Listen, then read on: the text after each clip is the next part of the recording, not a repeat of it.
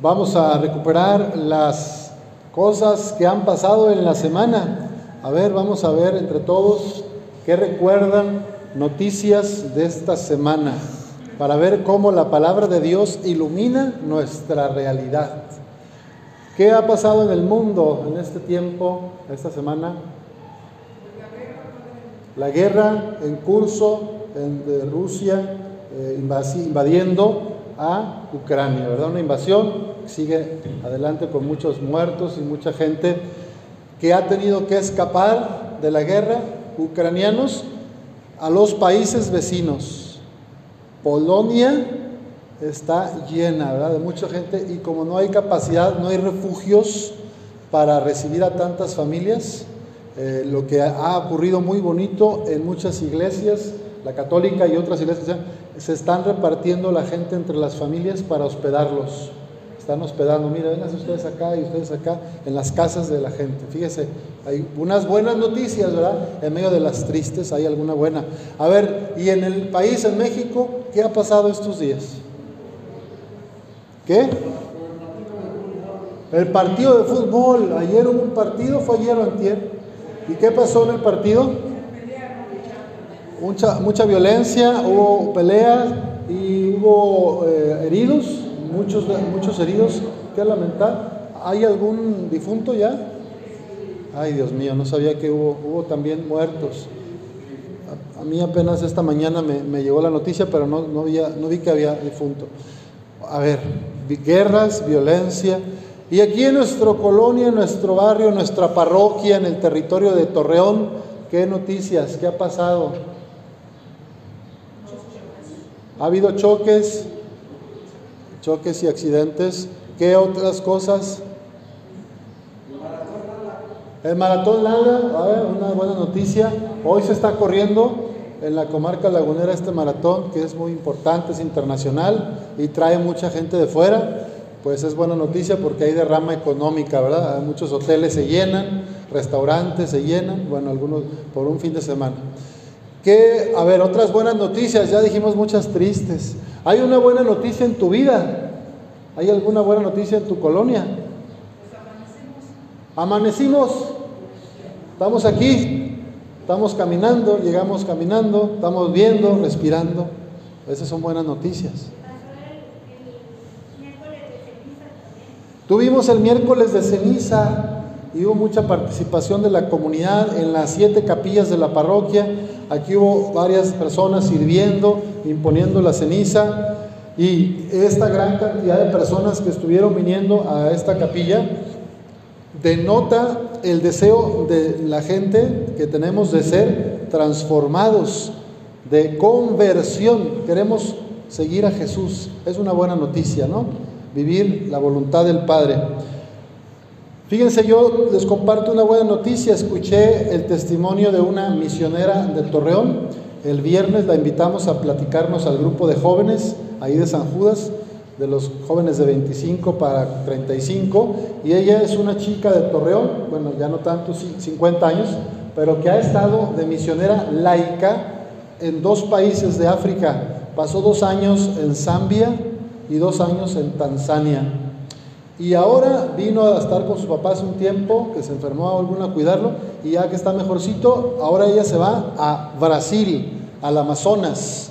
Va a estar allá coordinando un grupo de voluntarios en escuelas pobres de eh, indígenas y va a dar clases y va a, buscar pues, la educación y el desarrollo de las comunidades indígenas. Se va de misionera. Es soltera, obviamente, pero fíjense qué buena noticia. Hay gente de tu tierra que deja todas sus comodidades, su familia, sus propiedades, vendió su carro y ya se va a servir allá de voluntaria en Brasil, en el Amazonas.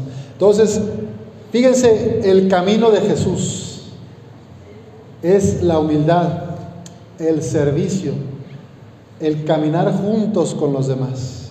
El camino del engañador, del chamuco, Satanás, en las tentaciones que vemos hoy en el Evangelio, ¿Cómo tienta Jesús? ¿Cómo tienta Satanás a Jesús? Le dice, haz, si eres el Hijo de Dios, haz que este pan, esta piedra, se convierta en pan. Haz que esta... Darle tanta importancia a lo material. querer satisfacer inmediatamente nuestras necesidades biológicas. Por eso el ayuno nos ayuda a una disciplina, a mantener cierta distancia y decir, el pan no me manda a mí, yo mando al pan. Los alimentos son para nuestro servicio, no nosotros para los alimentos. ¿Sabían que nuestro país es uno de los países con mayor nivel de obesidad del mundo? De obesidad mórbida y derivado de la obesidad tantas otras enfermedades, diabetes, hipertensión, otros padecimientos cardiovasculares, también gástricos, ¿verdad? Entonces, el abuso de la comida y de la bebida y la vida sedentaria, el poco ejercicio, el poco movimiento físico, pues nos hace daño. Entonces Jesús en esta cuaresma nos invita, ahorita me eché un mazapán que me regaló Conchita, bien sabroso, este, pero nos invita, bájele tantito a lo mejor al azúcar, Lalo, Padre Lalo, bájele poquito a los pasteles, a las harinas muy finas, porque te va a hacer daño a la larga.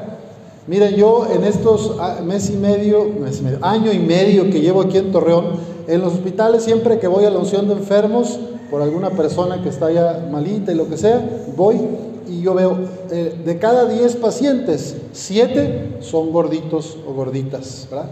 No es gordofobia, ¿eh? no les echo la culpa porque yo también estoy gordito. Pero fíjense cómo las personas con, con ese tema de obesidad es más probable que enfermen, que se vayan más pronto al hospital o al cielo, ¿verdad? Entonces solo Dios sabe, pero podemos cuidarnos. No solo de pan vive el hombre, lo más importante es la palabra de Dios y tener un orden, una disciplina física, de nutrición, de también actividad, ¿verdad? Luego la segunda tentación que hace Satanás para Jesús es la que lo adore, ¿verdad? Quiere Satanás que, que lo adore a él. Mira, te voy a dar todos estos reinos, todo el mundo, los cinco continentes. Si te postras y me adoras, arrodíllate ante mí yo, el diablo, te voy a dar lo que tú me pidas, porque yo tengo el poder y la gloria sobre todos estos reinos. Esta es la tentación del poder, que también todos tenemos. Desde la familia misma, el papá tiene la tentación, la mamá tiene la tentación de oprimir, de explotar, de mandar y no de servir, ¿verdad?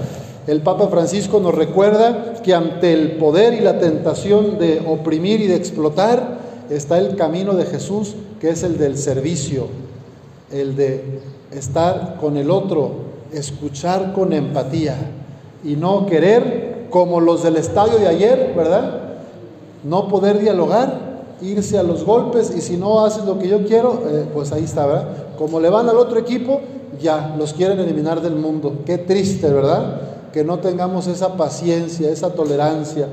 Nuestras familias Hoy en Día de la Familia también vemos en nuestro país mucha violencia doméstica, muchos hombres, mujeres, adultos que lastiman a sus hijas, hijos o nietos pensando que así los van a educar o que así los van a hacer que se comporten.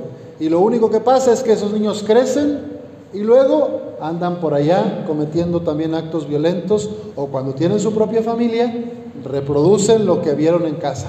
Estamos a tiempo de romper ese círculo de violencia. Hay que romper ese, ese, círculo que daña tanto a las niñas y niños y a toda la sociedad.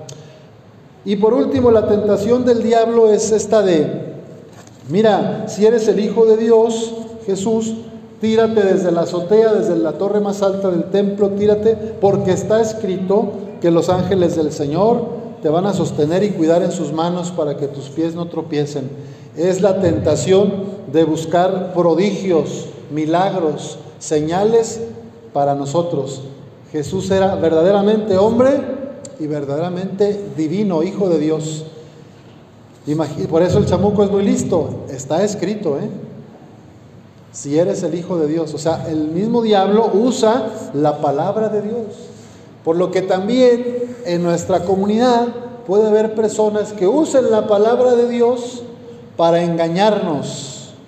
¿Cuántas personas han sido presas y han caído en trampas y han sido enganchadas con esto de consultas de adivinaciones, hechiceros, limpias, y, ve, y, ponga, y, usan a Dios y tienen lleno de santos y tienen a la Virgen y mira, compra esta vela y este incienso. Están usando elementos de nuestra religión católica, pero son farsantes. Están aprovechándose de la necesidad de la gente, de su ignorancia, para sacar dinero, ¿verdad? ¿Se fijan cómo podemos buscar señales, buscar milagros, cosas rápidas?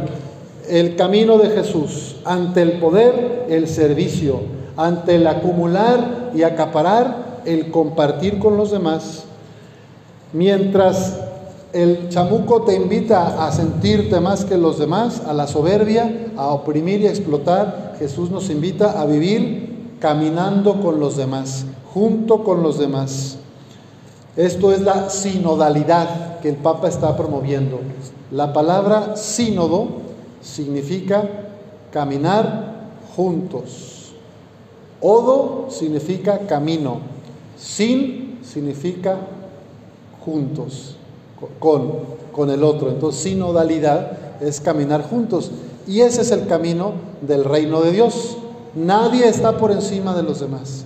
Todos somos iguales en dignidad ante los ojos de Dios, hombres y mujeres, y que en este mes de la mujer nos demos cuenta de nuestras formas violentas de relacionarnos, para respetarlas, que también como hombres y mujeres nos demos cuenta de la importancia de respetar todas las personas, desde la concepción en el vientre materno hasta la muerte por causas naturales.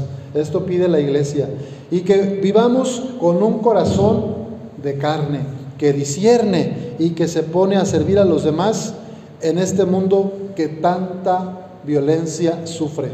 Como ustedes dijeron, la guerra, la violencia, esto del estadio, hay muchos elementos que nos hacen ver que nuestra humanidad está enferma.